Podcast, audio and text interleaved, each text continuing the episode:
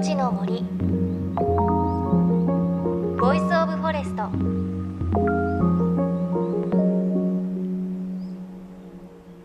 おはようございます。高橋真理恵です。12月13日はこと始め。年を越すために少しずつ準備を始める日です。どうでしょう？皆さんも年越しの準備は始めましたか？私はそろそろ年賀状書かなきゃなと思ってるんですけれどもまだ何も手をつけていません。はがきすら買ってないんですが来年は馬年ということで私競馬大好きなので競馬好きとしては好きなサラブレッドの馬を写真でこうはがきにしようかなと思ってるんですけれどまだねその馬選びっていうのが3頭ぐらいいて絞れてないので そこから始めないとなと思っています。でもそろそろ本格的に始めないと間に合わないですから頑張ろうと思います。皆さんは年賀状の準備などされたでしょうか？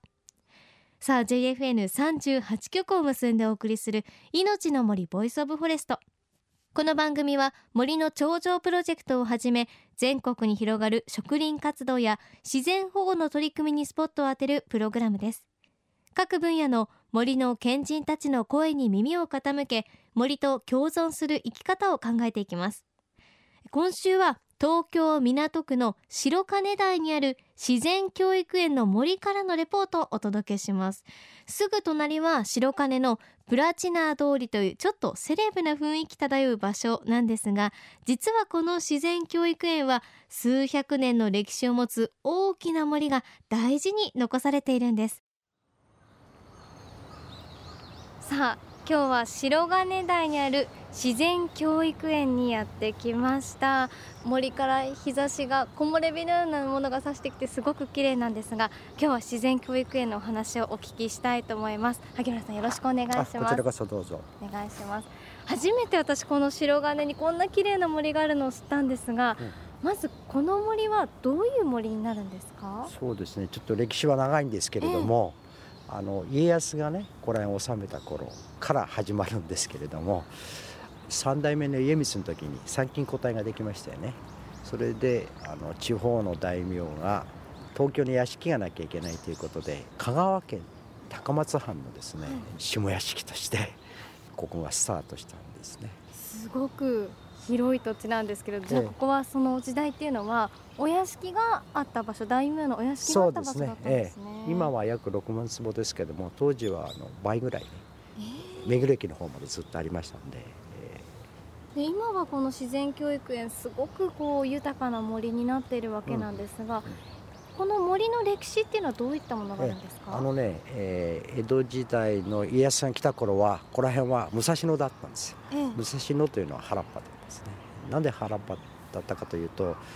火をつけてね毎年もしてたんです、そうすると木が生えてきませんね。なぜそうしたかというと当時は馬が一番のね財産だったもんでまあ、関東武士団からずっと続くですね名残で野焼きをしてたんですね。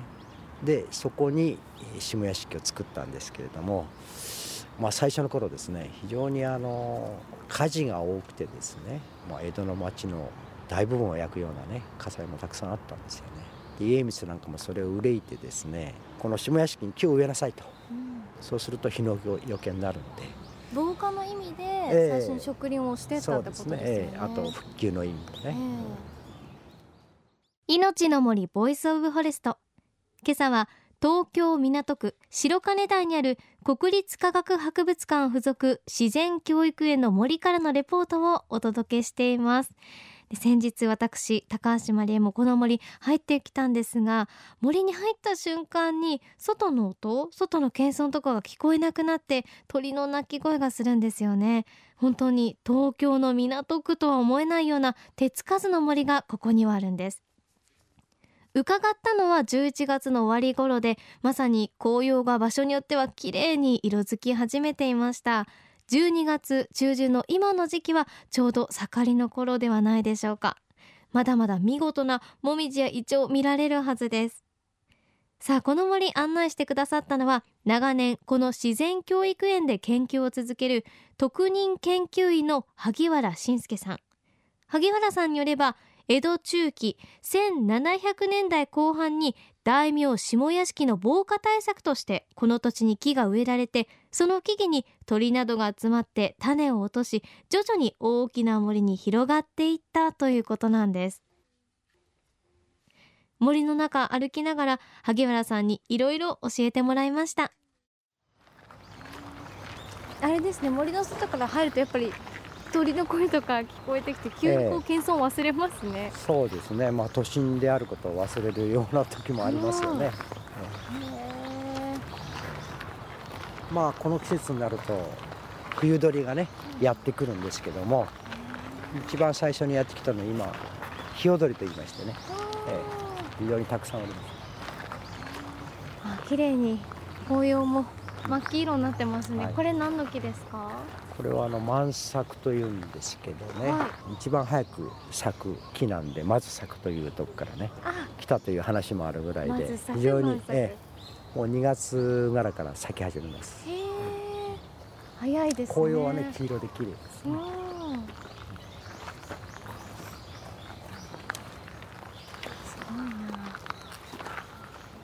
なんか本当にあれですね。こう見渡すといろんな種類の木がこう混ざってる森ですよね、ええ、本当に天然の森って感じがしますね、そうですね。もうかなり天然の森に近づいてますよねこうやって見渡すとこう左右、え、こう平坦じゃなくてこんもり丘みたいになってるんですけど、これがこれが土塁ですね。土塁、これなんで土塁っていうのを作ったんですか、火の粉よけのためのね植林するための土塁じゃないかというふうに考えてますけどね。え。ー、そっかじゃあちょっと小高くして木を植えて、うん、平地だとねすぐ枯れてしまいますけど土塁の上に作ると非常に長生きするんですね。昔の人の知恵はすごいですねそう考えると。さっき枯れちゃった。そうこの枯れちゃった木っていうのも、ええ、もうこのまま放っておくんですか？えっ、ー、となるべく放ってあります。それは。それはあの枯れ木から虫が出てきますしね、うんうん、キノコもつきますし腐っていく過程でねどんどん土に帰っていくんですけども、えー、その100年200年経つと圧倒的にいい土になるんです。枯れ木があること腐っていくことによってですね。これを全部取り払っちゃったらいつまでたってもあんまりいい土にはなりません、えー、じゃあ本当にこうなるべく人の手が入らないようにしてある、ねはい。ということでおよそ6万坪という面積を持つこちらの森はまさに手つかずの状態を保っています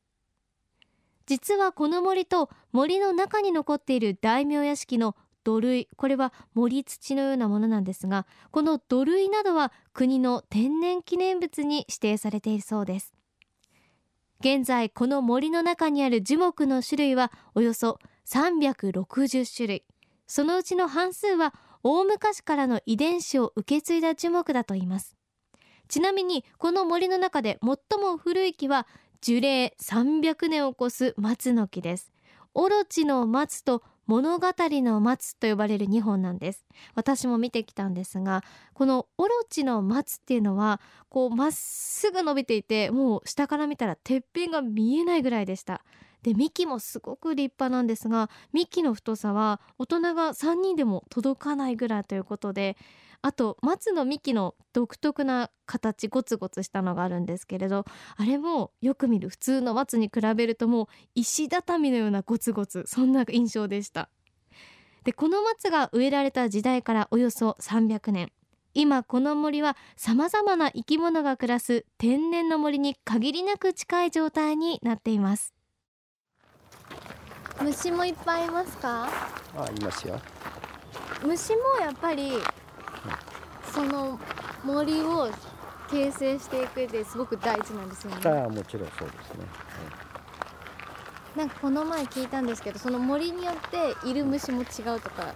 はいもちろんそうです。ここはどんな虫がいるんですか？まあ2800種類ぐらいは記録されてますからね。ええ。で今でも毎年毎年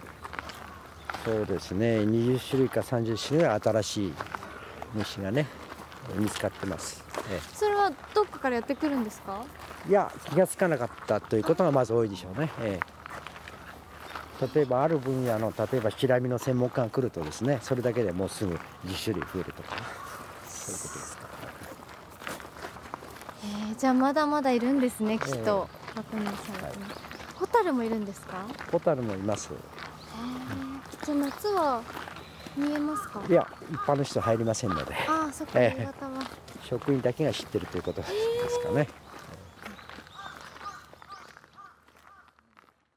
命の森 Voice of Forest。今朝は東京港区白金台にある国立科学博物館附属自然教育園の森をご案内していきました本当にあの東京とは思えない森なんですよね。しかも最後に萩原さんおっしゃっていましたがホタルもいるということでね見てみたいですよね。でもそのホタル夜は一般の方入れないので萩原さんはじめ職員の方しか見ることできないとこう萩原さんニコニコおっしゃってたのすごく印象的でした。ちょっとずるいななんて思いましたけれども。あとちょっとお話にもありました樹齢300年の松物語の松という松があるんですがそれは一本こうスーッと高く伸びてるというイメージよりはくねくねしてるんですけれどそれは大名屋敷の名残でいわゆるわざとそうやってくねくね曲げて景観を損なわないというか景観のために曲げられたということでそういったお屋敷の名残を感じることもできます。でこの続きは来週お伝えしていきたいと思います。そして番組ではあなたの身近な森についてもメッセージお待ちしています。メッセージは番組ウェブサイトからお寄せください。命の森 Voice of Forest。お相手は高橋真理恵でした。命の森。 Voice of Forest。